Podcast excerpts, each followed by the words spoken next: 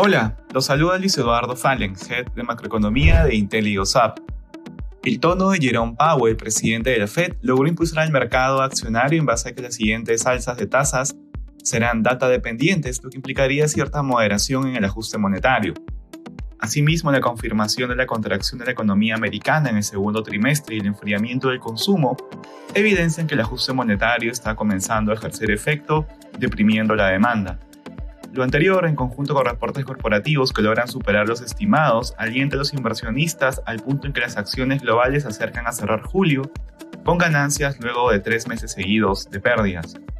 Durante la semana, los mercados estuvieron atentos a la conversación que tendría el presidente de Estados Unidos, Joe Biden, y el mandatario de China, Xi Jinping, donde se esperaba que abordaran temas como las tarifas comerciales y Taiwán.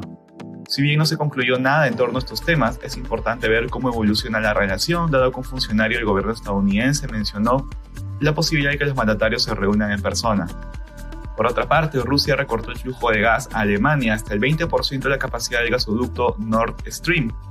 Si bien desde Rusia comunicaron que Gazprom realizó el recorte por motivos técnicos, desde Alemania se consideró como una estrategia de guerra. Lo anterior provocó que el precio del commodity volviera al alza. Respecto a la temporada de reportes corporativos, esta semana reportaron 174 empresas del S&P 500, en torno al 35% del índice, en su mayoría superando las estimaciones de crecimiento de utilidades.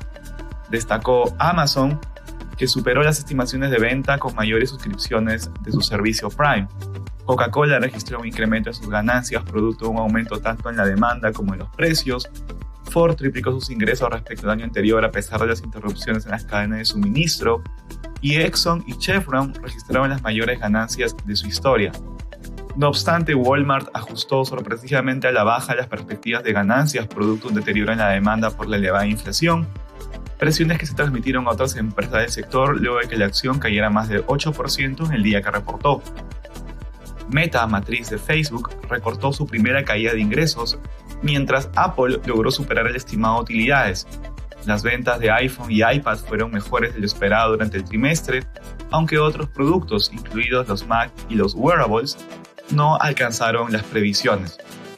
Adicionalmente, esta semana el Fondo Monetario Internacional actualizó sus perspectivas de crecimiento global recortándolas desde 3.6 a 3.2% para este año y desde 3.6 a 2.9 para el 2023 y advirtió que el mundo podría estar al borde de una recesión en medio de una inflación más difícil de combatir al inicialmente esperado.